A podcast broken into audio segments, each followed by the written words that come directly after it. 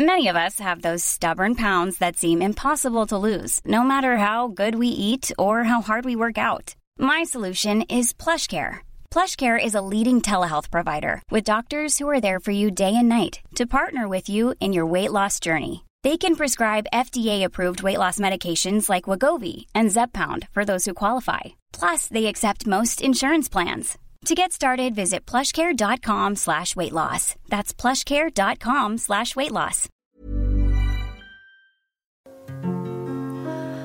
Tona marhami na faryod Tona khastei Naha Coucou, c'est Douce. Coucou, c'est Anthony. Et ceci est le dernier épisode d'Extimité. Mais de la saison 1, hein, vous inquiétez pas. Merci d'être toujours plus nombreux et nombreuses. C'est grâce à vous qu'on continue, se remet en question, progresse et fait entendre toujours plus fort et plus loin toutes ces voix singulières. Merci de tomber en extimité depuis ce 30 septembre 2018. Vos retours et critiques, vos mots doux et vos encouragements sont les moteurs de notre motivation. Et nous sommes ravis de vous annoncer qu'une saison 2 est prévue pour début septembre. Pour fêter ça, on vous donne rendez-vous à une date très très importante. Le samedi 7 septembre 2019 aura lieu le festival Extimité à la Cité Fertile de midi à minuit. C'est au 14 avenue Édouard Vaillant à Pantin et c'est très bien desservi par le RER et le métro et c'est même un lieu entièrement accessible aux personnes à mobilité réduite. Au programme, des cours de yoga à plusieurs niveaux, des ateliers de tricot, macramé, broderie, des projections de courts-métrages, des tables rondes sur la convergence des luttes et du burn-out militant, ainsi que des cours d'autodéfense féministe et de voguing, et enfin des concerts. Cette journée sera l'occasion de mettre en avant les invités d'extimité. On a tellement hâte d'y être et de vous y voir. Et maintenant, on vous laisse avec l'invité du 21e épisode d'Extimité.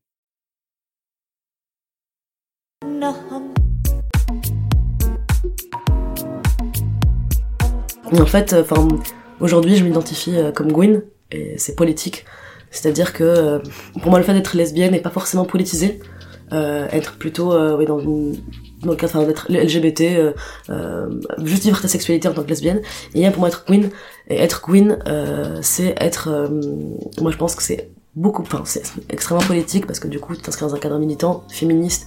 Et du coup, je traîne vraiment dans des, aussi dans des milieux, pareils, en fait. Donc, avec des personnes queer, trans, euh, racisé ou pas. Mais euh, mais en tout cas cette euh, moi ça m'a le fait de m'identifier comme Win c'est aussi de me de de considérer que je suis un ensemble de choses et euh, et que je suis à la fois euh, bah, meuf Win racisée.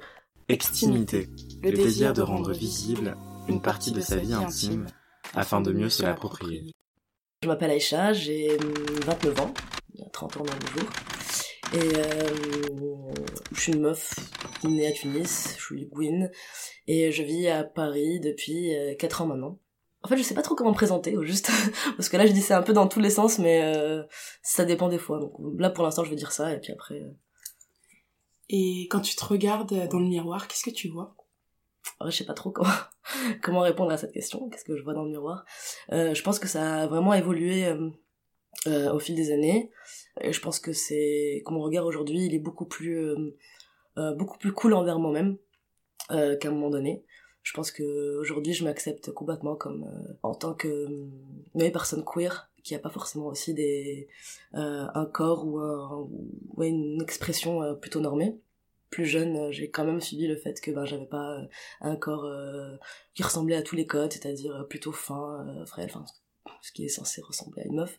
Euh, j'ai toujours été assez costaud et euh, je, pense qu'aujourd'hui, euh, moi j'adore mon corps, le fait que j'ai des formes, je suis assez robuste et j'ai laissé pousser mes sourcils, ce qui est quelque chose sur laquelle j'avais été critiquée quand j'étais toute petite. Euh, je pense que c'était mon premier, euh, un peu mon premier traumatisme. J'étais en colo, euh, dans un truc en France, à la Colmiane, et euh, des, des, euh, les, les personnes, vous savez, qui, qui, enfin, qui s'occupent des, des gosses et tout ça, m'avaient pris à part pour me dire, euh, Mais en fait, euh, regarde, elle ressemble à Emmanuel Chin. Moi déjà, je connaissais pas Emmanuel Chin. oui, le mec de Capital et tout. Et donc, euh, en fait, moi, j'avais pas compris, j'avais très mal pris, je, je partais, je partie pleurer et tout. Et puis, c'est vraiment, ça fait peut-être un an que je me suis dit, bah, en fait, je vais, je vais arrêter d'enlever mes, le, on appelle ça narla en tunisien, ça veut dire la- le palmier. donc ouais, je l'ai laissé et puis, puis aujourd'hui je m'accepte avec mon corps, mes poils, je ne fais plus, voilà tout ça. Donc j'aime bien comment je suis. Est-ce que tu veux bien nous parler de ton enfance? Mon enfance. Je pense qu'elle a été vraiment cool. donc j'ai grandi à j'ai grandi à Tunis euh, dans une famille euh, qui était qui m'a vraiment je pense laissé faire absolument euh, presque tout ce que je voulais. C'est-à-dire j'ai toujours été déjà je pense une enfant qui était extrêmement manuelle qui aimait beaucoup faire des jeux extérieurs euh, j'adorais grimper, euh, faire des collections de pierres, exploser des trucs, jouer au basket dehors. Et j'ai jamais eu, je pense, le, je pense que j'ai jamais eu une sorte de groupe euh, de, filles avec qui jouer donc je jouais principalement avec des garçons oui, voilà, toujours à l'extérieur, j'adorais ça. Et, euh, et je pense que du coup, même mes parents m'ont jamais considéré comme, euh, entre guillemets, comme la fille qui devrait rester à, à la maison, ne pas traîner avec des, avec des gens dehors. Pas du tout. Je pense que vraiment j'ai eu cette liberté-là. J'ai peut-être même été avec, enfin, si on peut dire ça, un peu le garçon de la famille. C'est-à-dire que même parfois, mes sœurs si enfin qui sont plus grandes que moi si elles sortaient à la plage et que ben moi j'ai 5 ans d'avant enfin de moi et que on me disait ben va vérifier va checker si tes sœurs vont bien et donc j'avais vraiment ce rôle là de un peu de protectrice et euh, ils savaient que j'étais un peu badass et me laissaient faire un peu tout le bordel que je voulais. Et du coup t'as grandi euh, jusqu'à quel âge à Tunis? Euh, j'ai grandi jusqu'à 25 hum, ans. J'ai été sédentaire pendant 25 ans donc là, depuis, depuis 4 ans, je bouge un peu partout euh, depuis que je suis ici. D'accord. Comment tu t'entendais avec ton genre adolescente? Genre et sexualité, parce que je pense que c'est très tôt, je me suis quand même rendu compte que déjà j'étais attirée par les, euh, par les meufs. Et euh, je pense à l'âge de 16, 17 ans. Et puis ensuite, quand tu te rends compte de ça, tu te dis, ah, même à 8-9 ans, j'avais quand même des choses qui me, qui me perturbaient un peu. Mais je pense que j'ai, j'ai à un moment donné, oui, en fait, je pense que j'ai à un moment donné fantasmé sur le fait d'être un garçon euh, assez jeune, sans, me, sans même me dire, je comprenais même pas ce que ça voulait dire le genre ni quoi que ce soit, mais je pense que tout ce que tout ce que me renvoyait d'être une fille ne me correspondait pas. C'est-à-dire euh, que ce soit à la fois dans les dans la manière de s'habiller, dans la manière de parler, dans les activités aussi. J'étais quelqu'un qui avait extrêmement donc et tous les toutes les hum, définitions, toutes les expressions qui étaient euh, assignées au genre masculin, que ce soit donc la, force, le courage, l'aventure, c'est des choses auxquels je m'identifiais. Donc j'avais beaucoup de personnages masculins, euh, à partir vraiment de Indiana Jones, euh, un peu moins James Bond quand même, pas trop. Mais euh, vraiment, il y avait vraiment des personnages voilà un peu forts, qui sont enfin aventuriers. et puis surtout, c'est les, les, seules choses que je connaissais, parce qu'on nous parlait jamais de meufs qui étaient aussi hyper fortes, qui faisaient des choses. Donc je pense que j'ai quand même à un moment donné assez, oui, j'imaginais avoir un torse, j'aimais bien me des caleçons, et euh, voilà, je me, je me, je me travestissais aussi, assez jeune. J'aimais bien euh, toute seule euh, être en drag king. Je savais même pas que ça existait le mot drag king, hein. mais je me mettais toujours des costards et même devant chez moi, je me fais une petite barbe. Et mais ça restait vraiment dans le cadre de voilà un jeu. Et puis c'est vraiment et puis après en fait, c'est avec le temps aussi que je me suis plutôt identifiée enfin comme meuf en assumant que je suis enfin que j'étais du coup une meuf mais qui correspondait pas aussi au, au ben, en fait aux normes de ce que c'est être une meuf et euh, mais après, je pense qu'aussi, là, c'est aujourd'hui ce que je pense, et puis après, je sais pas comment ça peut évoluer, voilà. Euh, ma mère m'a habillée en cowboy déjà quand j'avais 6 euh, ou 7 ans. et elle savait d'ailleurs dans les déguisements que je, toutes les soirées déguisées ou les anniversaires, j'allais sûrement pas être euh, en costume de princesse. Donc ça, je pense que ils sont pas posé la question, c'est de, comment je m'identifiais ou si c'est une question de genre, mais plus, bah en fait, elle est, elle est, c'est son, univers à elle. Elle est plutôt, c'était plutôt garçon manqué à l'époque on disait. Et euh, donc voilà, il savait très bien que euh, c'est pas euh, mon anniversaire m'acheter une Barbie c'était mort c'était pas vraiment le truc donc voilà c'était plus des, des jeux d'aventure des des livres avec vraiment comment résoudre l'énigme de je sais pas quoi ou des outils ou des trucs comme ça donc je pense qu'ils voilà se sont rendus compte assez tôt que c'était pas que j'avais pas vraiment une j'avais pas les codes en fait de, ce que c'est être une fille entre guillemets mais ils s'en foutaient parce que j'étais j'étais comme j'étais c'était cool aussi. Et au-delà de, la sphère familiale, comment est-ce que c'était perçu?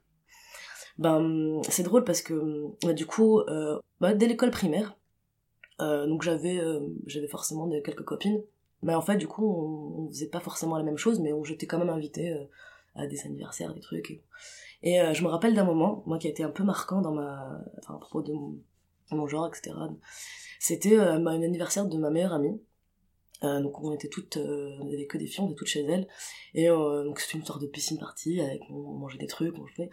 Donc tout un tout après-midi, et du coup à faire que des jeux de l'extérieur, c'était génial. Et à un moment donné, donc on monte l'escalier, euh, moi dans sa chambre, et euh, donc tout elles sont devant moi en avançant. Donc c'était l'idée, c'était je suppose de jouer au Barbie, un truc comme ça, et euh, ou d'autres choses. Et en fait elles avancent toutes, elles rentrent dans la pièce, et quand moi j'arrive, elles ferment la porte à clé. Alors moi j'avais pas compris, et donc je tape, fait non non, toi t'es pas, euh, toi t'es pas euh, comme nous, toi tu vas pas jouer avec nous. Alors qu'on avait passé l'après-midi à jouer ensemble, je comprenais pas. Alors moi j'étais hyper vénère, j'éclatais en sanglots et je me suis cassé la baraque. Alors son père est venu me chercher dans la rue parce que quand même j'avais, j'avais quoi, j'avais 9 ans je crois, j'étais dehors en train, de partir. Dans ma tête, euh, je vous emmerde toutes, c'est pas, c'est pas cool, vous, vous me comprenez pas. Et, euh, et donc je pense qu'à ce moment-là j'ai, j'ai, compris qu'il y avait une sorte de, de scission et que, et que, et que j'étais différente. Vraiment, j'avais compris cette... euh, Parce que pour moi, j'étais pas forcément différente, j'étais juste comme ça. Je m'habillais hyper en garçon manqué, je jouais tout le temps des trucs, voilà, des ballons, j'avais les pieds toujours, enfin les, les genoux toujours ouverts et gratinés parce que je tombais tout le temps. Mais, euh, mais je pense, mais c'est la première fois, je pense que j'ai eu ce truc-là de ce choc de me dire, bah en fait, euh, là, il y a une différence. Voilà. Et après, je pense que ça a continué aussi un peu, euh, je me suis rendu compte déjà que je m'entendais plus du coup avec les garçons. Et, euh, et, euh, et même qu'on jouait parfois à genre à taquiner les filles qui étaient euh, plus plus grandes dans d'autres genre en CM2 et nous on était en, en C1 donc on jouait moins à ce jeu à les taquiner et tout mais moi je me suis jamais posé la question de est-ce que c'est normal que je sois une fille dans un groupe de mecs? Est-ce que parce que tout il y avait cette question de drague mais quand t'es tout jeune de se dire ah en fait elles sont elles m'intimident un peu elles sont plus grandes. Mais je savais que je ressentais la même chose. C'est-à-dire que je les trouvais belles intimidantes et que j'étais dans ce rapport de ah on va les euh, on va faire les intéressants. C'est ça. Mais sans vraiment me poser ces questions genre ni quoi que ce soit. Pour moi c'était voilà j'étais comme ça. Et après forcément t'avais des moments de beaucoup plus de solitude euh, au collège où euh, bah forcément en fait à la récréation par exemple je m'entendais pas forcément euh, avec les meufs qui parlaient de, de commencer à parler de mecs etc et en fait moi ça m'intéressait pas du tout. J'avais envie, envie de jouer tu vois et faire d'autres choses. Et de l'autre côté je m'entendais j'étais plus forcément non plus avec les mecs parce que du coup aussi ils étaient euh, ah mais en fait c'est une fille c'est pas la même chose et puis euh, donc dès qu'il y a eu comment commencé à avoir ce petit rapport un peu de genre de séduction etc ben en fait à la récré j'allais acheter du chocolat et je me posais dans les toilettes et je taguais les toilettes.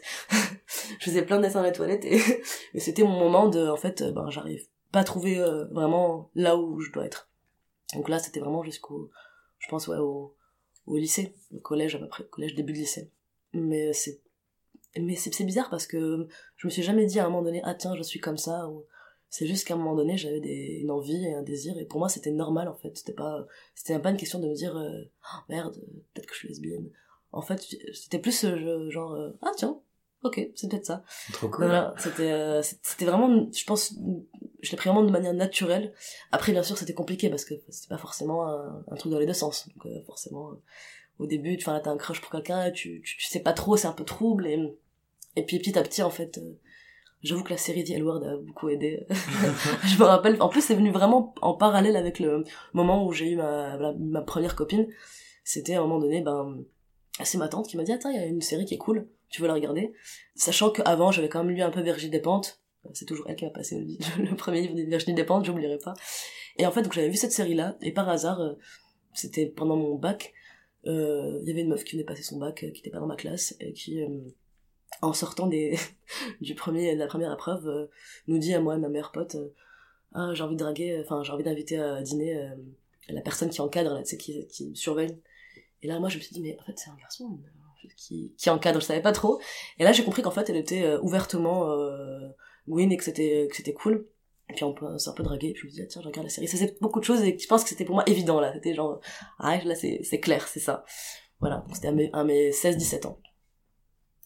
Et euh, du coup, ça a été. Est-ce que ça a été évident d'être en couple à Tunis à 16 ans avec une meuf? Euh, T'en parles de manière euh, très très décomplexée et très distanciée. Peut-être qu'à l'époque c'était pas du tout la même chose. À cette époque-là, à cette époque-là, comment tu te sens? Comment tu vis cette relation? Oui, alors, je pense que clairement, c'était pas évident. Là, je suis en train de raconter vraiment le, la chose plutôt de manière euh, ouais, superficielle. Après, dans le fond, bah, je me rappelle, bon, par rapport à cette première meuf, bah, la première fois qu'on s'est vu, bah, clairement, enfin, elle est venue me chercher en voiture et on s'est fait vite un bisou quelque part euh, dans le noir dans la voiture. Mais, euh, mais on pouvait clairement pas se tenir la main dans la, enfin, dans la rue, ni quoi que ce soit. Mais ça, c'est le, le cas aussi de, même des couples hétéros. C'est-à-dire qu'il y a pas, je pense qu'il y a une forme de pudeur euh, qui fait que euh, enfin les gens ne s'embrassent pas dans la rue, ne se tiennent pas la main dans la rue. Donc ça va c'est pas forcément uniquement pour des couples gays euh, ou ou, de lesbiennes, c'est vraiment en général. Après forcément c'est extrêmement plus compliqué quand t'es quand t'es je pense que il y a déjà une grande communauté. J'ai commencé en fait à connaître de plus en plus ben, cette la communauté, une copine à une autre. Enfin, j'ai connu tout un groupe. Il y a des lieux où donc c'était la, la, journée c'est des cafés, le soir c'est des bars. Où forcément, enfin, tu, tu sais que ce, ce lieu-là, il y a plein de personnes qui sont là-bas. Et, euh, et après, en fait, on est hyper inventive. Donc on trouve tous les moyens possibles imaginables. Et puis aussi, surtout, enfin, je pense par rapport aux parents, par rapport à la famille, où euh, le fait qu'il y ait deux meufs, par exemple, en Tunisie, qui se tiennent la main, il y a beaucoup cette question de, en fait, c'est des potes, c'est des meilleurs amis. Donc il y a, je pense que c'est le cas, pas forcément en Tunisie, je pense un peu partout, de quand t'as 17 ans et que tu ramènes ta meilleure amie, et que tu ramènes une deuxième meilleure amie, mais que ta mère ne voit plus la première meilleure amie, qui a disparu du jour au lendemain. Euh, mais ça, c'est pas, c'est pas comme si tu ramenais un mec. Donc il y a une question au début de facilité. De dire, bah en fait, je peux ramener euh, euh, ma copine. C'est juste qu'on va rester dans ma chambre dans le silence pendant deux heures. Donc, mais, euh, mais tu, mais tu te, mais c'est plus facile à ce, à ce moment-là quand ça reste dans un cadre, je pense, privé ou aller euh, chez des amis. Après, oui, à l'extérieur, je pense que c'est extrêmement compliqué. Moi, la première fois, du coup, euh, une des premières fois à 17 ans, quand j'avais quand j'avais retrouvé du coup cette copine elle est descendue du train et euh, moi avec toute ma spontanéité on s'est pris dans les bras on s'est embrassé on a vu, vu, des gamins qui nous jetaient des pierres après enfin ça aurait pu passer enfin un peu partout dans le monde c'est pas un truc euh, typique en Tunisie donc voilà je pense qu'il y a de la discrétion et puis euh, et puis aussi je pense que quand t'es pas euh, typé butch ou quand t'es pas pour un mec un peu afféminé ben ça passe inaperçu dans la rue en fait alors moi je m'identifie comme butch après je pense que il y a plusieurs personnes qui s'identifient comme butch de manière différente. Donc pour moi, être butch, c'est euh, déjà... Euh, il y a butch et femme. Femme, ça va être une euh, une, euh, une gwyn qui va être vraiment... Euh, qui, va, va avoir tous les codes de la féminité, mais qui, enfin, qui, est gwyn. Et butch, ça va être vraiment la gwyn qui va être... ben, qui a pas qui a plutôt des codes masculins entre guillemets identifiés masculins ça va aussi être quelqu'un qui va être plutôt dans le fait d'être plutôt entreprenante, qui est un peu aussi dans des trucs très manuels. C'est euh, il y a y a beaucoup de clichés, mais moi que j'aime que j'aime bien, c'est des clichés que j'aime bien de type euh, la camionneuse ou celle qui a la caisse à outils, c'est celle de qui va euh, quand t'as besoin de monter un meuble ben tu vas appeler ta pote butch euh, enfin je pense qu'il y a vraiment plusieurs trucs qui qui qui définissent ce que c'est être butch. Moi c'est des choses que je définis au fur et à mesure. Et puis parfois c'est un peu aussi un mot qu'on a tendance à, à ou en tout cas une identité, enfin une qu'on a tendance à trouver has-been parce qu'on se dit que ouais les butch c'est euh, bah c'est des euh, les meufs à l'époque qui portaient des costards ou qui portaient de gros jeans et des gros suites et qui euh, voilà qui jouent au mec et en fait euh, non je pense que c'est pas ça c'est enfin et même si c'est ça aussi mais ça peut être différentes choses. Et moi je trouve ça cool les butch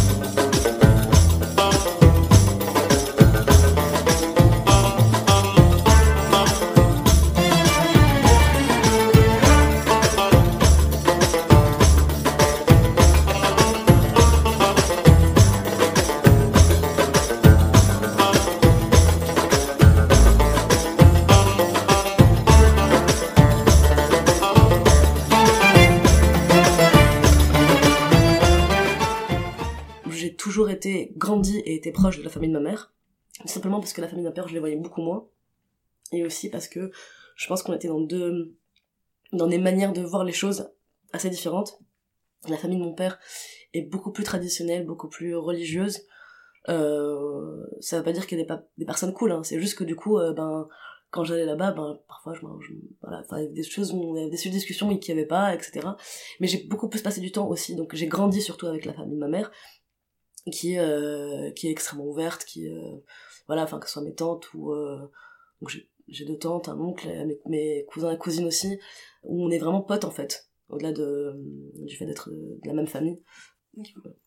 Et du coup, donc en parlant de ta famille, est-ce que tu as fait ton coming out par rapport à, même si le coming out n'est pas obligatoire, mais justement dans- par rapport à leur ouverture, Ouais. vu que ça coule un peu de source de ce que j'entends?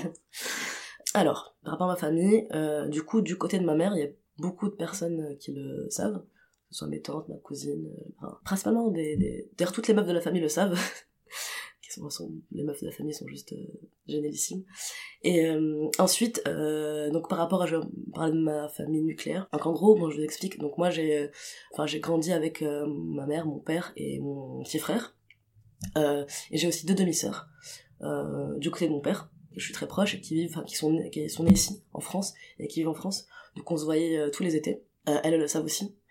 Et euh, depuis assez longtemps aussi. Et euh, du coup, par rapport à ma famille nucléaire, donc avec laquelle j'ai vécu et donc qui ont, pu voir des choses, je pense qu'il y a eu beaucoup de doutes à un moment donné. Et puis j'ai fait mon coming out à ma mère. Oui, c'est un coming out. On a vraiment parlé ouvertement et puis donc voilà, j'ai commencé à lui dire. Et euh, alors au début, c'était dur pour elle, extrêmement dur. Euh, mais pour moi, c'était, enfin, je pense qu'à un moment donné, il fallait que je, fallait que que, que ce soit dit. Ça a été extrêmement dur, mais euh, avec le temps, enfin, je pense que c'est la chose qui nous a vraiment rapprochés, ma mère et moi, parce qu'en fait, à partir de ce moment-là, on est devenus amis, au-delà d'être, d'être que ce soit ma mère. Et, et c'est fou parce que pendant un mois, je savais qu'elle était un peu perdue, etc. Et on se parlait pas du tout. Et en fait, après, je pense un mois et demi, elle est venue me voir pour me dire, euh, écoute, pendant tous les jours, j'allais euh, devant la mer, genre je pleurais tous les jours, et euh, jusqu'à ce que petit à petit je me dise, mais en fait, pourquoi est-ce que je pleure? Qu'est-ce qui, me, qu'est-ce qui me dérange en fait? Et elle a commencé du coup à se poser les questions, à se dire, bon, il y a ma fille, la sexualité, comment la vie, son bonheur, et je pense que de côté, il y a la société, la religion, ou ce que pensent les autres, etc. Et elle, elle m'a dit, en fait, j'ai commencé à me dire, mais c'est complètement stupide de, privilégier ça à ça. Et en fait, elle m'a dit, euh, ça m'a permis moi-même, en fait, de, de me déconstruire sur pas mal de choses. Là, aujourd'hui, non seulement, enfin, elle accepte, elle est hyper cool, euh, enfin, elle connaît ma copine très bien, avec qui je suis depuis 8 ans, elle, enfin, elle vient à la maison et tout, voilà. Et, euh, et aussi, ça, je pense que ça lui a permis vraiment le fait de, de, se poser cette question-là. Je sais que dans sa vie, ça lui a permis aussi de remettre en question euh, et euh, vraiment toute cette pression sociale qu'elle avait vécue et tout, et on en parle beaucoup depuis. Je pense que c'est vraiment, euh, c'était hyper intéressant que ça se passe comme ça, mais c'était hyper dur aussi. Et euh, pour mon père et mon frère, je pense qu'ils s'en doutent, euh, mais il y a cette question de, ils le savent mais ils savent pas, mais on n'en parle pas vraiment, même si, enfin, ma sœur la dernière fois elle me dit mais t'es sûr papa et c'est pas parce que clairement sur ton compte Facebook, enfin c'est évident quoi, c'est pas, je lui fais en fait c'est juste que je pense qu'il y a aussi une forme de pudeur. Euh, j'essaie parfois de voilà de d'amener le sujet, mais je pense que si lui ne m'en parle pas concrètement, j'ai pas envie de parler de ma sexualité principalement avec mon père, donc euh, mais, je- mais je pense qu'il s'en doute, donc un, voilà, un jour il, euh, il connaît aussi ma, enfin il connaît aussi ma Fatma, donc euh, elle vient à la maison et tout. Je pense que c'est un peu, il sait, il sait qu'on vit ensemble, euh, voilà, donc euh, voilà, c'est évident. Tu faisais souvent des allers-retours euh, Tunis-France, tu Ouais. allais tous les étés en France, c'était quoi son rapport avec la France? En fait, moi, j'étais inscrite très tôt dans une dans la mission française, dans l'école française, donc toute petite. Donc j'ai fait toute ma scolarité entre guillemets dans le système français, euh, ce qui est un peu une bulle parce que du coup, euh, t'as une vision de la France qui est particulière, qui est celle de soit des médias, euh, TF1, France 2, Arte, ou euh, du coup celle des cours en fait qu'on te donne et des, profs, etc. Mais du coup, je suis jamais allée en France, donc j'avais pas, je connaissais pas la France à part ce que je, voilà, à part, ça. Et ensuite, je suis allée, je pense, une, je suis allée deux fois voir mes sœurs. Je suis une fois voir mes sœurs, et puis et euh, et à part ça, non, j'avais euh, donc après le après le lycée français, j'ai fait des les beaux arts à Tunis, et puis je suis venue en résidence euh, ici en 2014. Avant ça, j'étais venue deux fois en été. Oui, j'étais venue deux, deux, deux fois pendant trois mois, et c'était surtout pour voir du coup ma copine qui était là, qui était installée en France. Et, euh, et là, je me suis dit, ah, en fait, c'est trop bien. J'avais besoin, en fait. Je pense que pendant trois mois, j'ai vécu aussi un peu le côté euh, euphorique de, de l'image que j'avais de la France, qui est un peu aussi une image un peu, pas romantique, mais un peu aussi bourrée de clichés de Montmartre, les artistes, le, voilà, la vie de bohème, euh, voilà. Voilà, j'ai grandi aussi avec les chansons d'Aznavour et de Brel et de, du, enfin, de, pas mal d'imaginaire, en fait, Amélie Poulain, tout ça. Donc, euh, je pense que je me suis construit une petite image, voilà, un peu, euh, romantico, je sais pas quoi, artistique et et mais vraiment du coup j'ai vraiment connu enfin Paris en particulier. Du coup, qu'est-ce qui a changé? Que c'est, Beaucoup de choses. la désillusion ou pas Euh, je ne sais pas si on peut parler de désillusion. Je pense que je pense que c'était une c'est une sorte d'histoire d'amour avec euh, des des grands hauts et des grands bas. Et c'est drôle parce que c'était euh, par année. Donc la première année où je suis arrivée, déjà c'était super cool parce que j'étais prise pour une résidence. Donc j'étais à la Cité des Arts pendant un an. Donc j'avais une bourse, j'avais un atelier de plus de 50 mètres carrés avec vue sur scène. Tout ça envoyé par la, enfin du coup par les- la Tunisie. Et donc j'arrivais et j'étais là, ok, euh, trop bien non seulement, euh, enfin, je suis dans une ville où j'ai, suis enfin en France, j'avais vraiment envie d'être en France, de connaître Paris, surtout que j'avais un aperçu juste avant. Euh, il y a mes sœurs qui sont ici. Il y a le fait aussi de, ah, il y a des, bars de Queen, y a, je peux rencontrer des gens, enfin, je peux vivre aussi ouvertement, je peux tenir la main de ma copine dans la rue, enfin, ça c'est vraiment la première année. Et du coup, j'ai pas, j'étais vraiment dans une sorte de, j'ai beaucoup flâné, je me suis beaucoup baladée, et donc c'était hyper cool. Et je pense que la deuxième année, du coup, c'était la- l'année de me dire, ah, en fait, c'est un peu plus complexe que ça. Donc c'est un peu l'année de la désillusion. On va dire qu'en fait, euh, euh, déjà, euh, je suis pas française, je suis une personne étrangère, et, et c'est beaucoup plus compliqué. Et surtout quand tu parles d'autres personnes qui sont là depuis longtemps et à quel point c'est compliqué pour eux aussi. Donc la deuxième année, c'était galérer pour chercher un taf. Du coup, j'étais plus en résidence, il me fallait, il fallait survivre. Il y a le fait de vivre, de survivre, de de- d'enchaîner plein de boulot euh, entre 6 heures du mat et babysitting, je sais pas quoi. Euh, je me suis aussi inscrit à un master.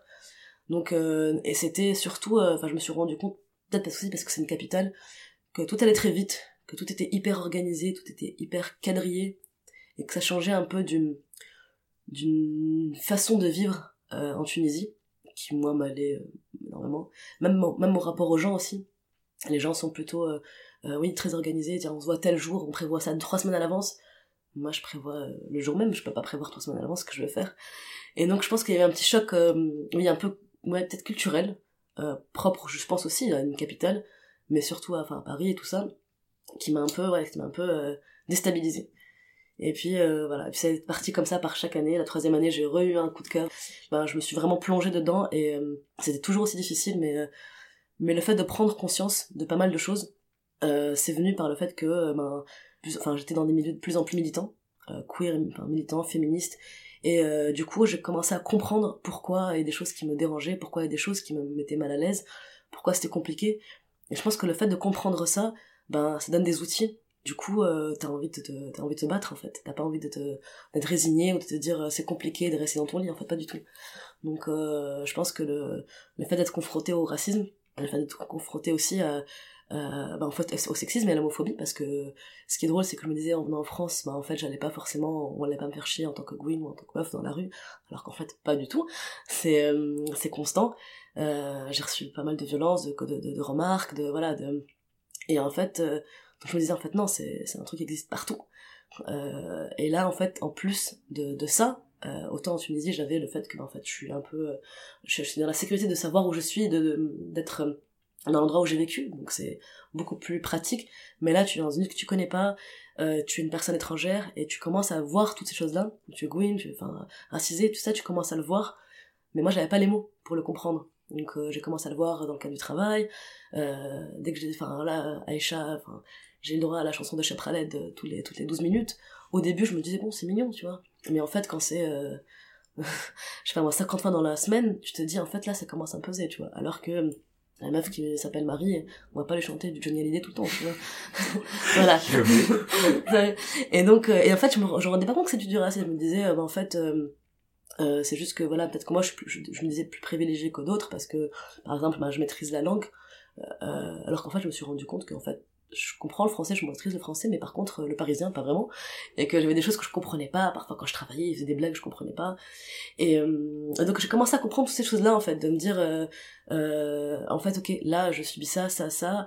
Euh, voilà, autant en tant qu'étrangère, en tant que queen, en tant que personne racisée. Et quand tu, voilà, quand tu lis tout ça, et que t'as les outils de plus en plus, bah moi, je, je voyais que j'étais pas la seule, en fait. Et le fait de voir qu'il y a plusieurs personnes qui, que moi j'ai d'autres privilèges par rapport à d'autres, d'autres en ont moins, plus, et, euh, mais que chacun et chacune a vraiment des, des, vécus euh, hyper complexes en étant, euh, voilà, en étant ce qu'on est ici. Du coup, moi, ça m'a au contraire donné beaucoup de force. Et je parle vraiment là, les deux dernières années, principalement la dernière année.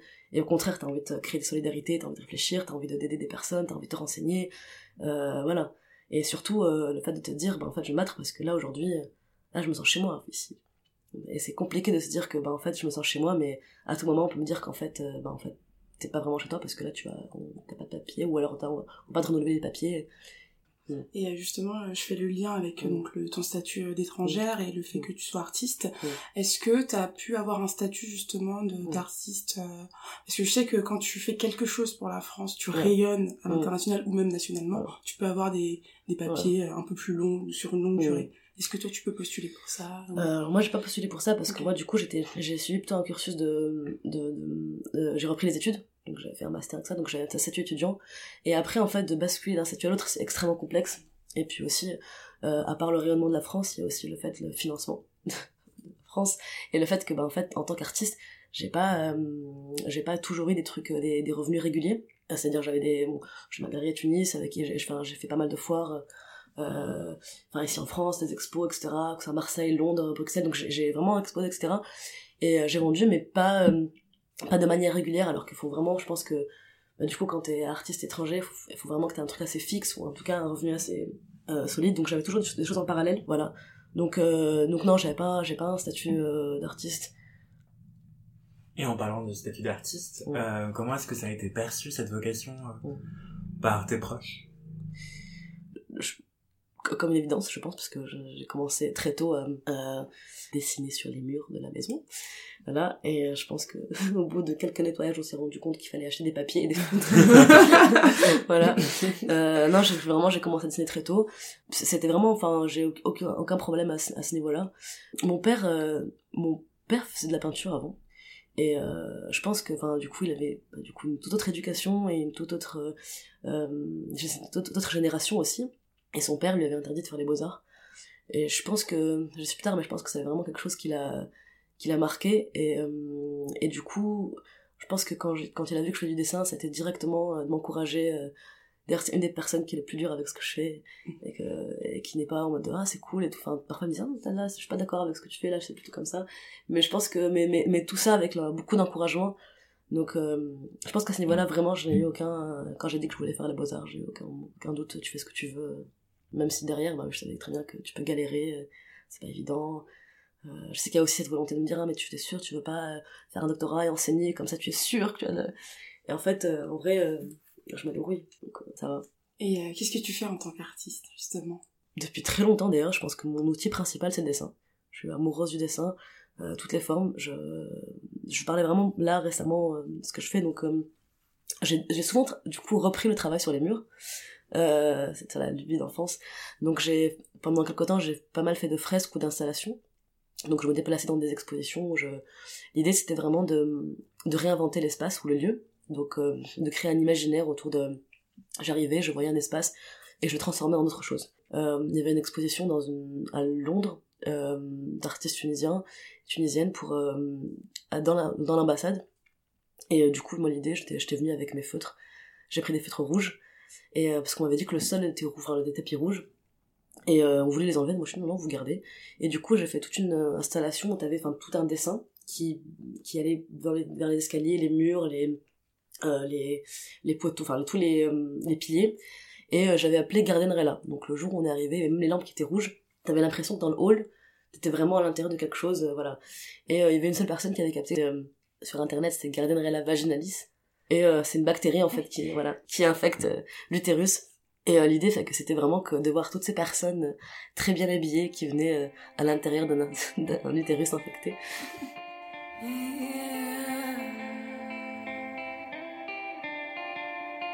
Posé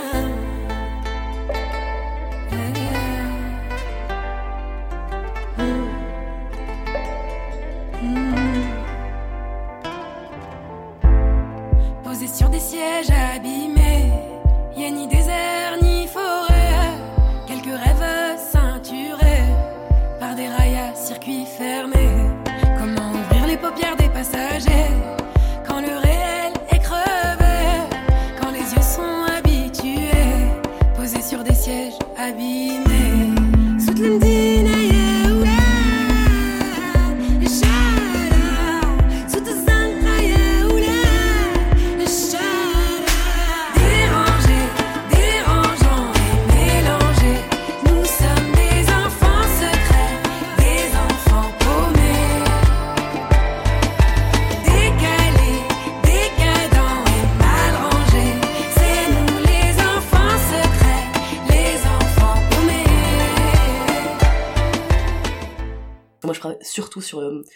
Le concept que, j'appelle l'anti-savoir.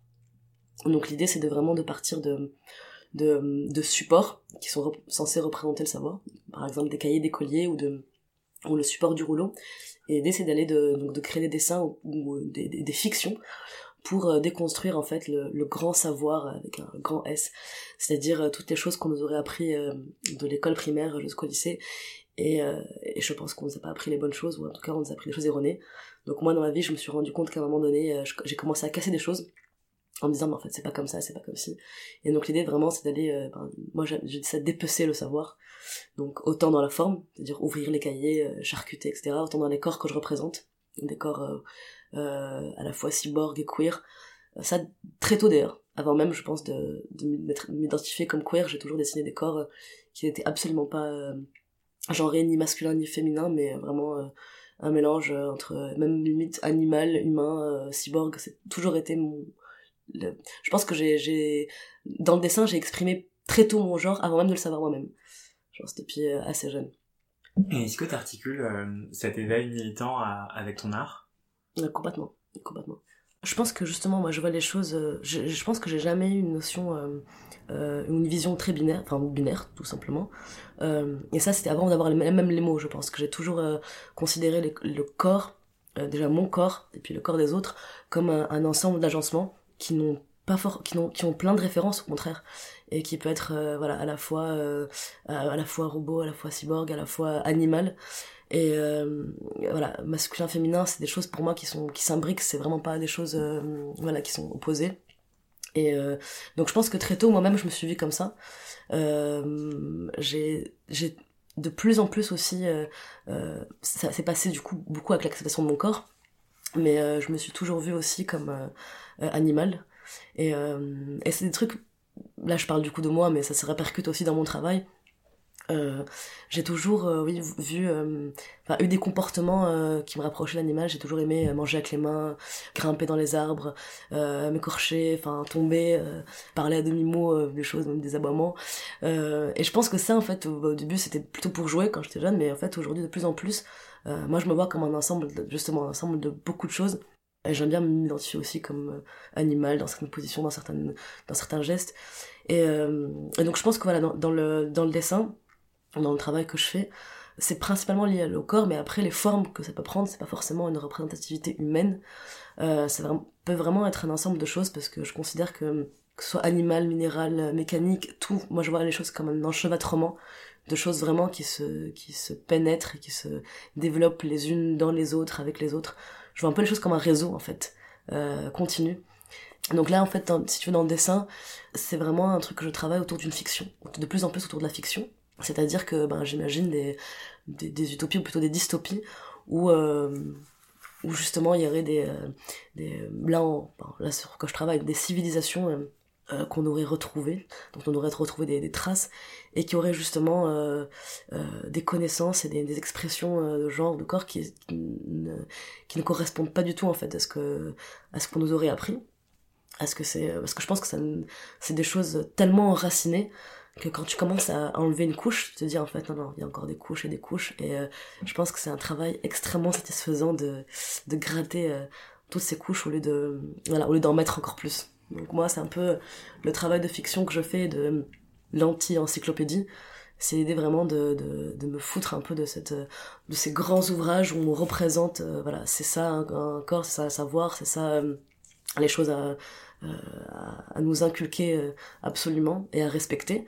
Et, moi, l'idée, c'est de reprendre donc ces codes, ces mêmes codes, que ce soit des formules mathématiques, des, significations des grands des parchemins, et euh, de retourner ça en donnant à voir en fait absolument autre chose, voire des vides, c'est-à-dire même trois petits points, c'est-à-dire il n'y a pas d'explication, ou alors des, langages euh, qui empruntent à plusieurs écritures, mais qui ne renvoient absolument à rien. D'ailleurs, c'est assez drôle parce que quand on voit mon travail, là récemment, ma dernière exposition, euh, on m'a souvent posé la question ça veut dire quoi en arabe? Et en fait, euh, c'est- même pas de l'arabe en fait, c'est pas du tout, mais on a tendance forcément à dire que enfin, j'écris en arabe, mais en fait, c'est des, des, automatismes de- avec ma main euh, qui empruntent à tout et n'importe quoi, mais ça n'a absolument aucune signification. Donc c'est un peu ça l'idée, c'est de Mais c'est-à-dire qu'en fait, ton œil va à des automatismes, il va directement reconnaître ah ça c'est un peu ça, c'est un peu ça.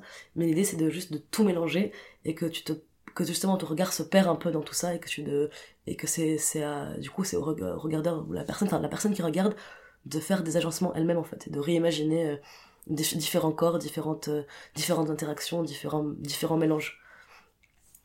En quoi est-ce que ton travail artistique s'articule avec ton travail militant Mm.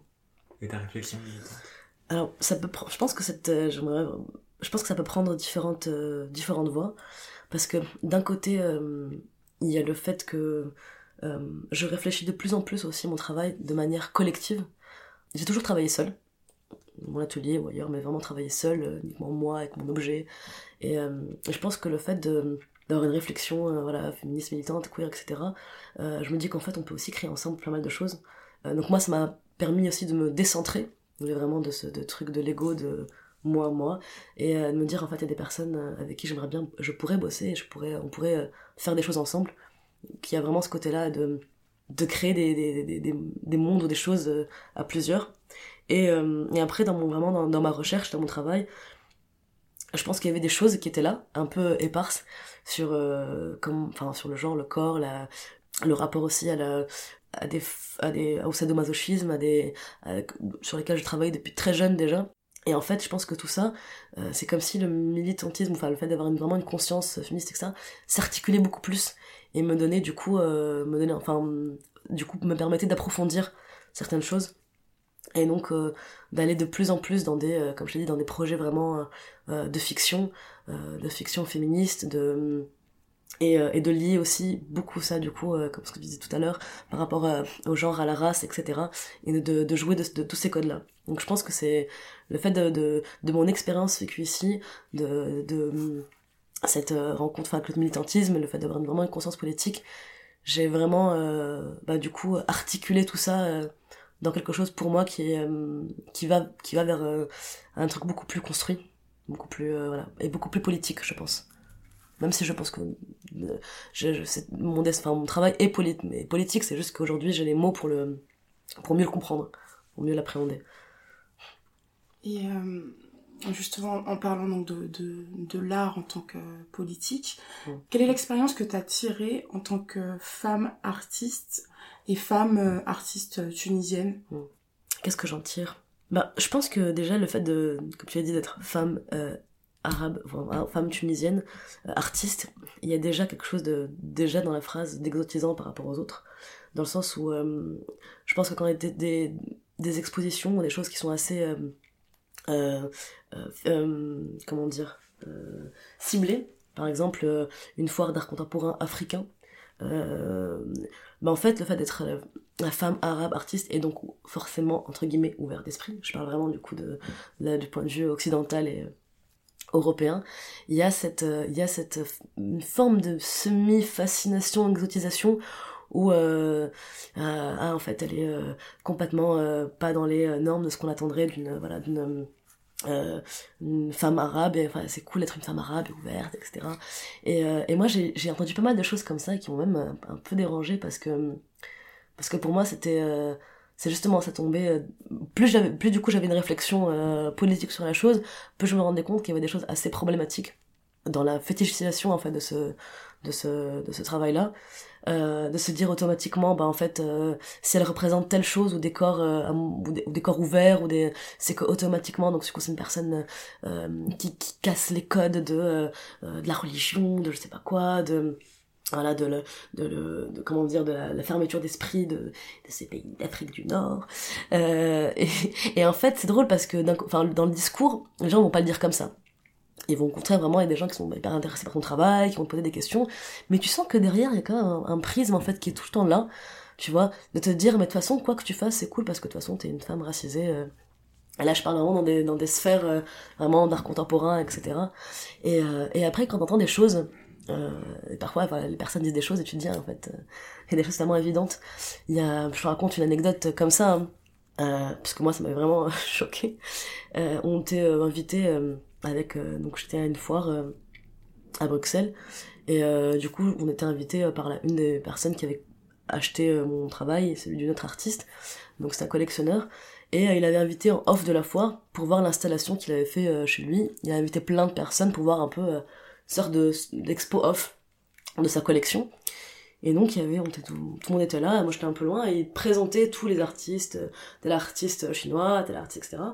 Et à un moment donné, il parle du coup euh, de mon amie qui est aussi une artiste tunisienne, qui l'avait acheté le travail, et qui disait une phrase du genre euh, et là en fait euh, cette artiste est tunisienne, d'ailleurs elle a une galerie à Tunis, mais on a envie de se dire mais qui ouvrirait une galerie à Tunis? Et en fait, je regarde comme ça de loin, alors déjà il parlait avec des couples, je me dis mais en fait c'est pas possible. Alors déjà, ben, elle représente bien sûr aussi euh, tout le stéréotype du, du mec blanc riche hétéro, euh, voilà, qui a sa collection et qui euh, achète euh, ces artistes racisés. Et donc en fait, je me dis, mais en fait, c'est tellement présent que tu vas pas te, voilà, te changer complètement de mentalité, sauf que tu prends conscience très vite du regard euh, euh, néocolonialiste, néo-orientaliste, c'est tellement évident.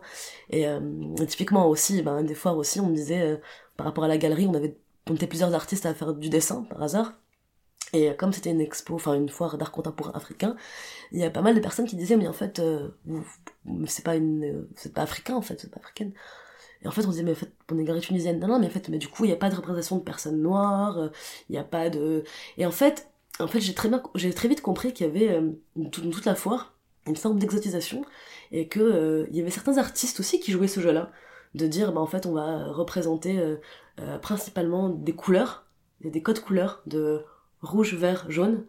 Euh, Enfin, par exemple, euh, il y a la, j'ai jamais vu autant de bananes en une journée, tu vois. Enfin, mais même si c'est des codes réappropriés, mais en fait, je pense qu'il y a aussi le fait que le public euh, blanc européen attend Mmh, aussi de cette euh, de ces corps euh, euh, de ces euh, corps noirs et queer et euh, et en même temps dans ce dans cette dans cette réflexion de se dire eh ben en fait c'est le, le renouveau de l'Afrique c'est c'est des trucs comme ça moi qui me qui m'ont vraiment posé pas mal de questions je, pense que je, je peux pas dissocier le fait d'être d'être femme et artiste et de racisée je pense que tout ça est vraiment lié ça fait vraiment un mélange de vraiment beaucoup de choses qui font que à un moment donné tu sais pas euh, sur quel sur quel pied danser j'ai même une fois on pensait que j'allais euh, dans une foire où j'étais j'exposais. Et on est parti euh, juste je raconte comme ça parce que vraiment c'est des trucs qui m'ont marqué. Pour moi c'est on était parti regarder une, expo- une exposition dans la, galerie d'à côté. Donc moi j'avais mon badge on avait les deux avec ma copine avait son badge aussi et euh, on parlait je pense qu'on s'est échangé deux mots en arabe euh, sur une œuvre. Et à un moment donné il y avait une petite pièce. Il y avait une autre œuvre euh, seule. Donc on rentre euh, ben, bien sûr on n'était pas en costume enfin en robe on était en jean euh, t-shirt tu vois avec les badges. Et on rentre et là t'as la meuf de la galerie qui vient directement derrière nous et qui vérifie son sac. Et là on la on la broie du regard en mode mais en fait euh, et c'était racisme évident tu vois de euh, du classisme je sais pas. Et en fait t'as voilà pas mal de choses comme ça euh, où moi directement par exemple en tant que femme euh, on va parler directement de sexualité de euh, enfin voilà de la liberté de ton corps. Voilà enfin voilà il y a pas mal de choses qu'on va pas poser aussi à un mec racisé euh, mais qu'on va plutôt poser à une meuf.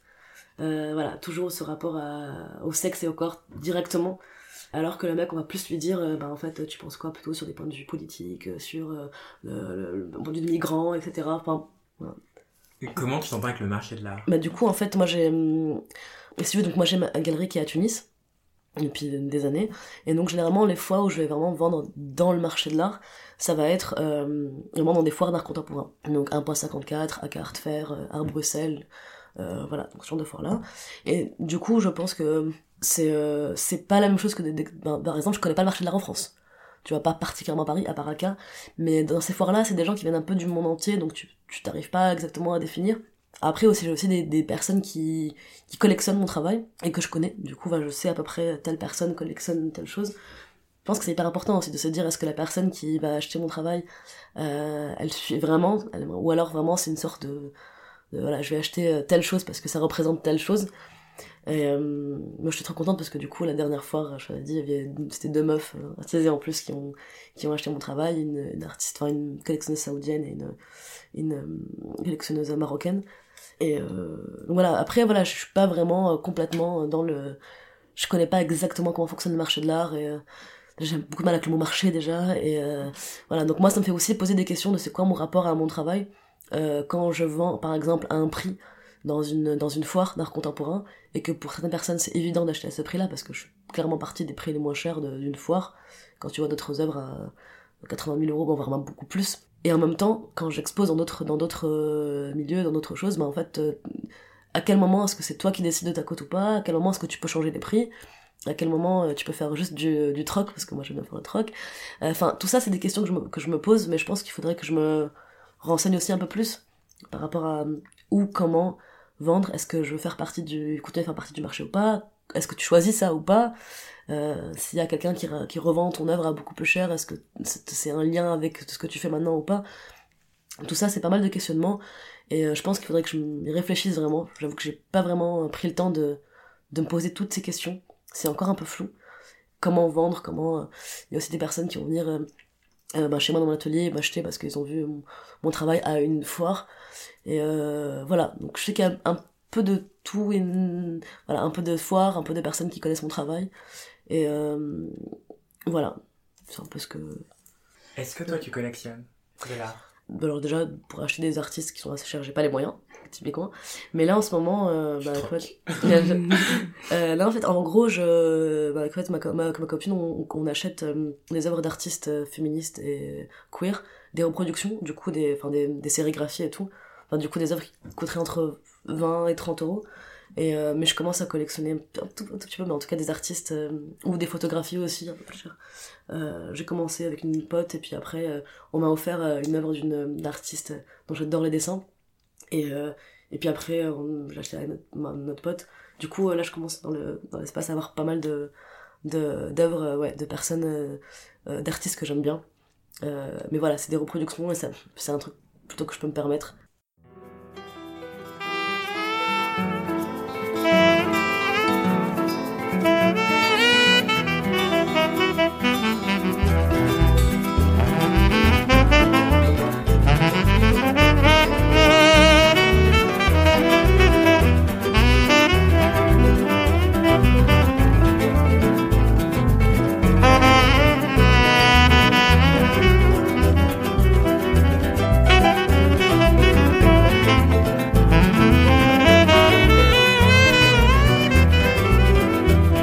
Coragem nunca vou desanimar o filho Força de vontade é tão grande Que assim te vais para mão de alguém que desprezado Tu a fazer parte nos vida.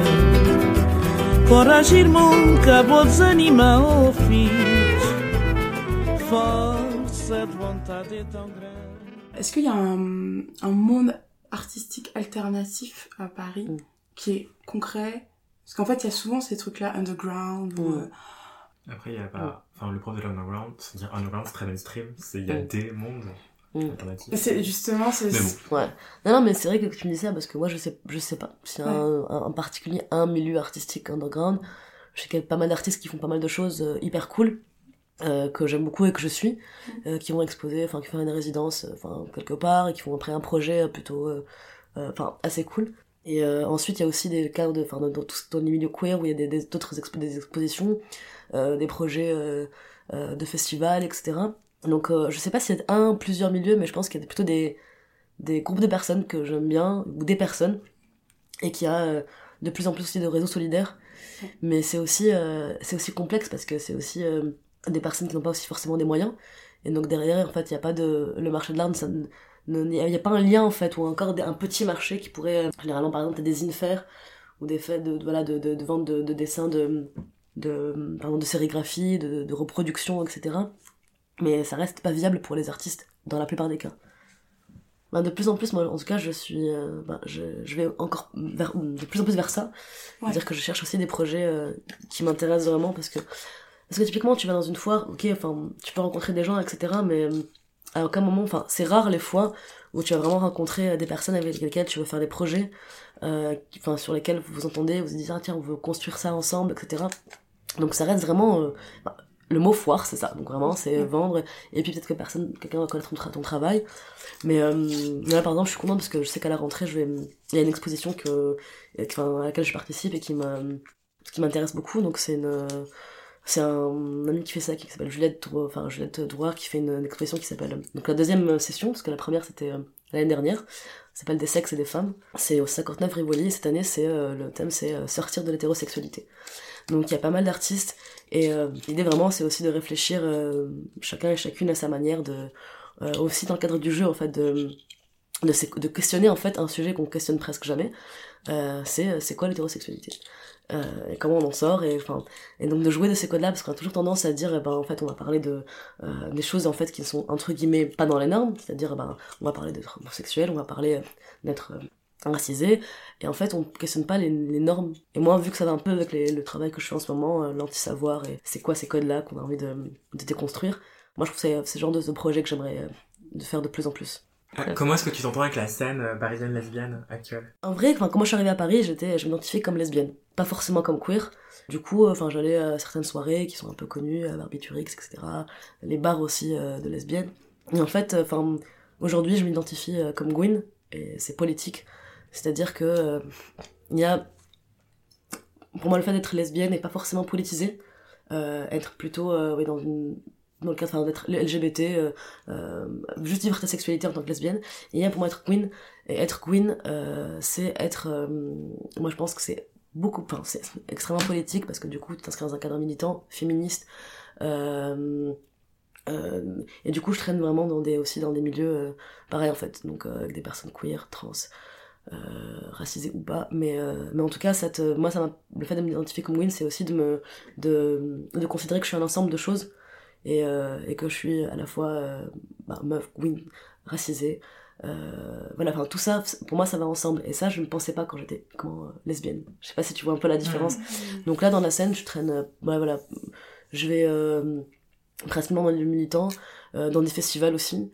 et par rapport à la scène lesbienne, je sors moins dans des soirées type, enfin, ouais, ouais, en vrai parce que au bout d'un moment ça, ça, me plaisait pas trop enfin en gros enfin les personnes j'avais vraiment plus d'échanges possibles avec certaines personnes euh, sur des choses pour moi qui sont qui sont assez euh, euh, importantes c'est-à-dire que dans ces lieux-là où au début je sortais j'ai quand même eu pas mal de de, racisme mais à l'époque je me rendais pas compte hein. quand une meuf lui dit que je m'appelle Aïcha elle me dit c'est pas vrai prouve-moi le mot à parler en arabe tu vois et, et moi sur le coup je me disais bon elle est chelou quand même hein. enfin en fait de plus en plus je me rends compte que ces milieux-là ne m'arrangeaient pas, ou d'autres personnes qui disaient des propos euh, enfin, complètement aberrants sur... Euh, principalement, en fait, c'était meufs cis blanches. Du coup, elles n'avaient pas conscience, en fait, de, de, de, certaines choses, et euh, donc je me sens beaucoup plus à l'aise dans des milieux queer que dans la scène mainstream lesbienne. Est-ce que tu dirais que ce milieu est très très endogame? Enfin, trop homogène, peut-être?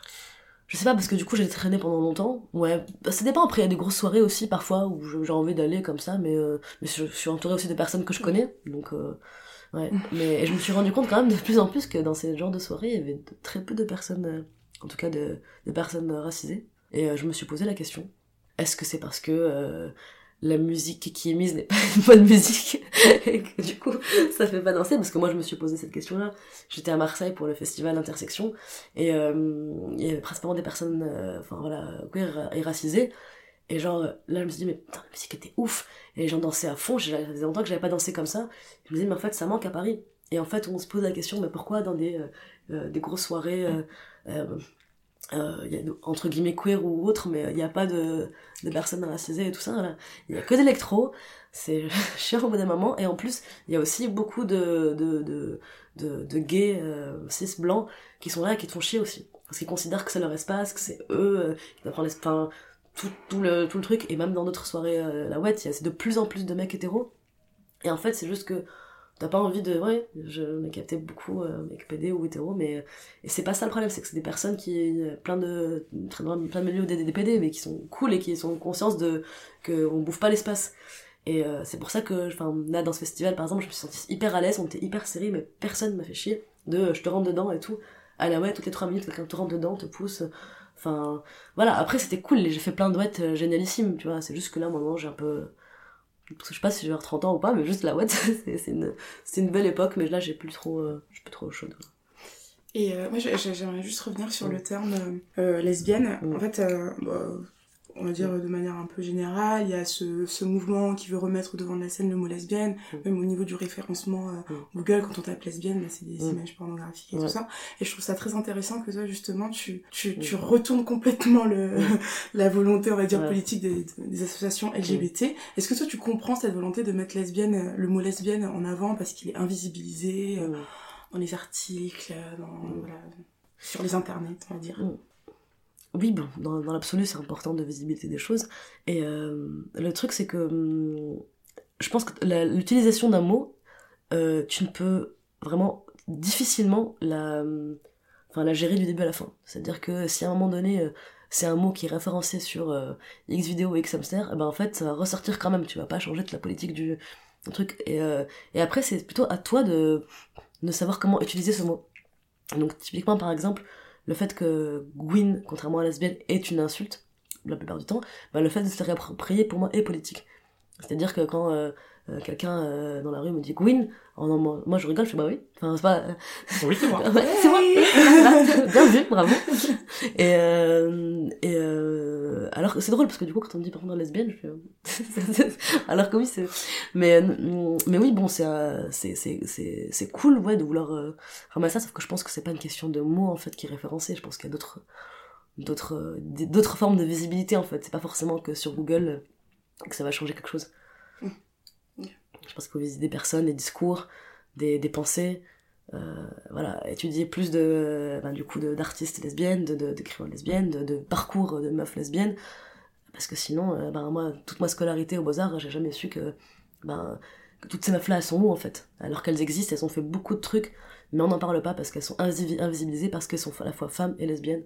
Donc il faut commencer, il faut faire des recherches, il faut les sortir. Donc je pense que le travail de visibilité de, des associations LGBT, ce serait plus de, surtout, euh, ben, ce qui est aussi en train de se faire, c'est de créer des archives.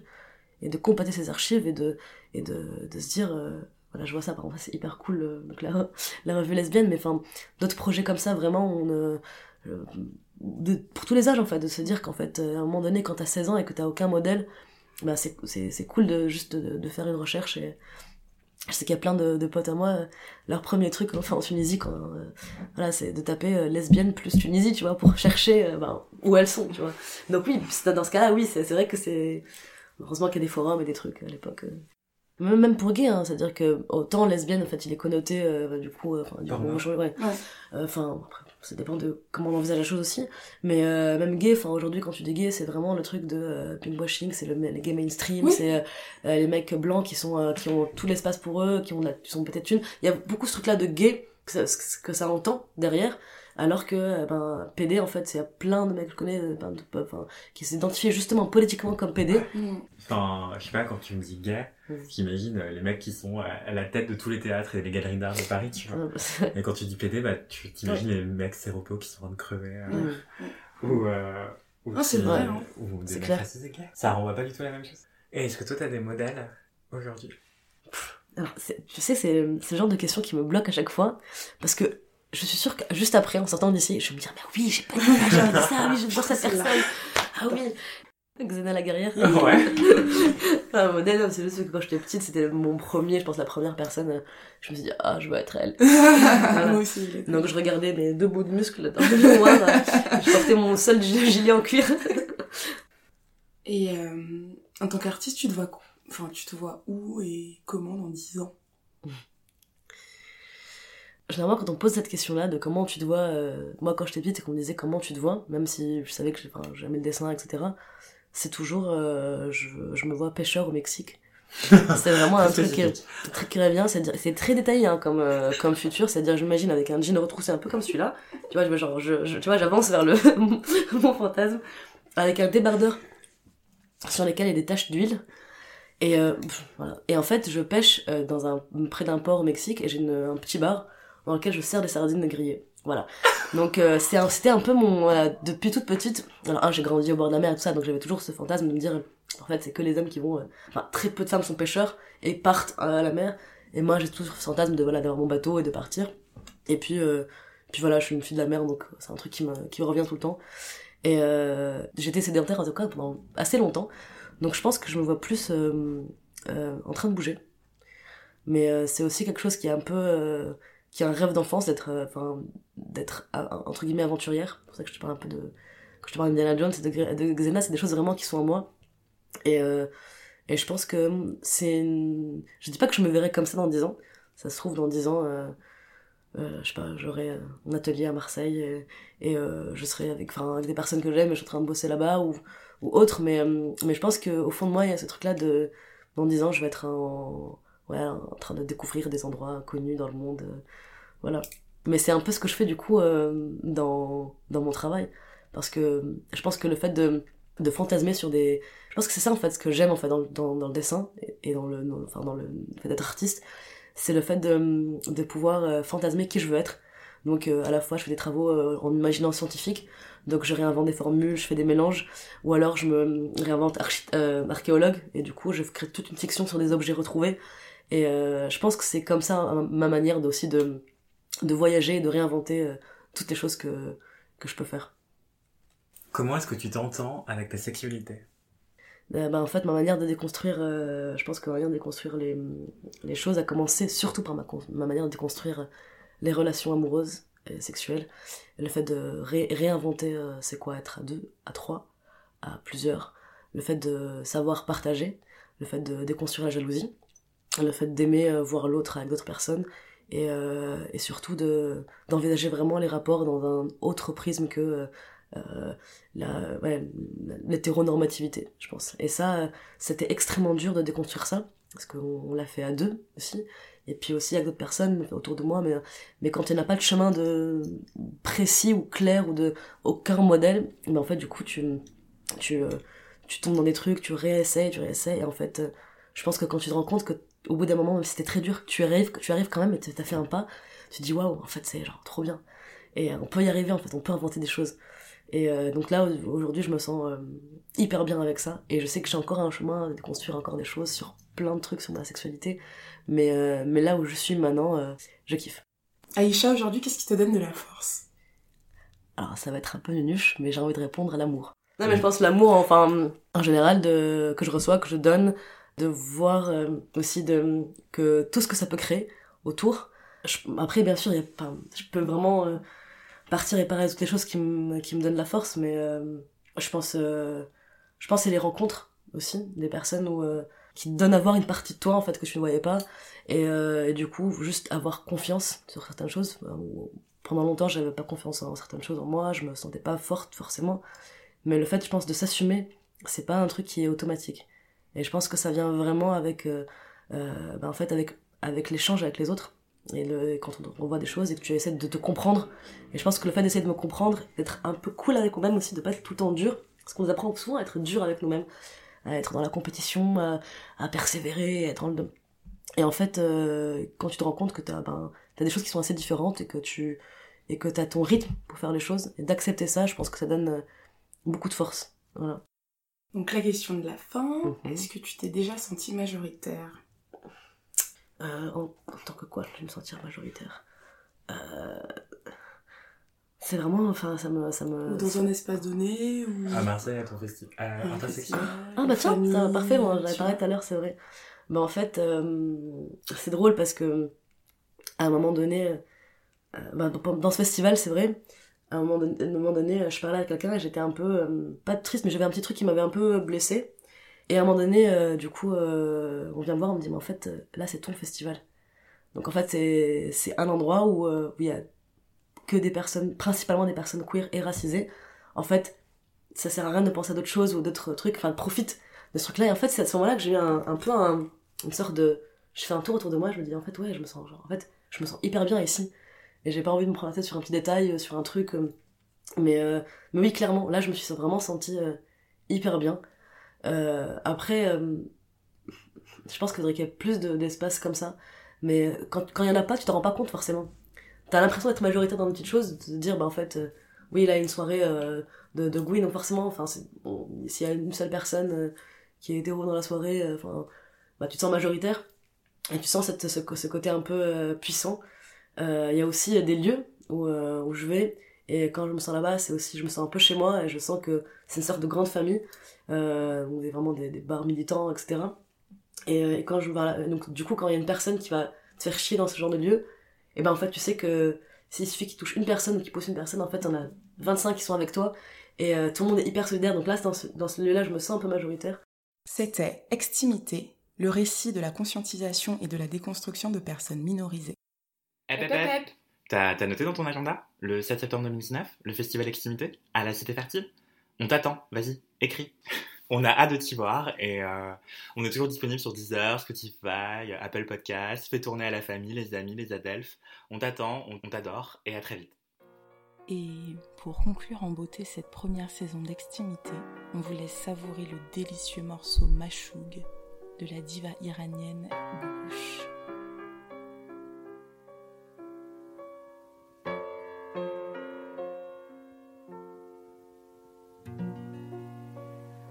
تو نه بارونی نه شن باد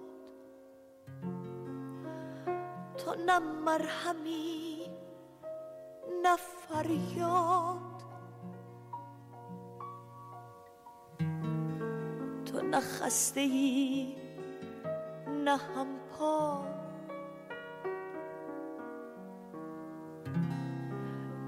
از غیری نه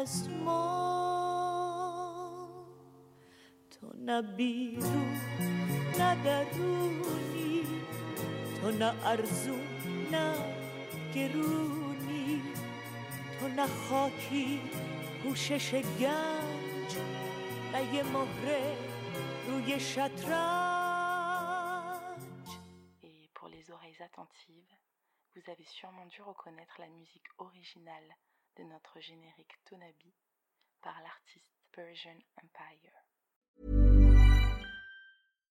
How would you like to look five years younger? In a clinical study, people that had volume added with Juvederm Voluma XC in the cheeks perceived themselves as looking five years younger at six months after treatment. Look younger, feel like you. Add volume for lift and contour in the cheeks with Juvederm Voluma XC. Reverse signs of aging by adding volume to smooth laugh lines with Juvederm Volure XC. For important safety information and to find a licensed specialist, visit juvederm.com. That's J U V E D E R M.com. Not for people with severe allergic reactions, allergies to lidocaine, or the proteins used in Juvederm. Common side effects include injection site redness, swelling, pain, tenderness, firmness, lumps, bumps, bruising, discoloration, or itching. There's a risk of unintentional injection into a blood vessel, which can cause vision abnormalities, blindness, stroke, temporary scabs, or scarring. Talk to a licensed specialist to find out if it's right for you.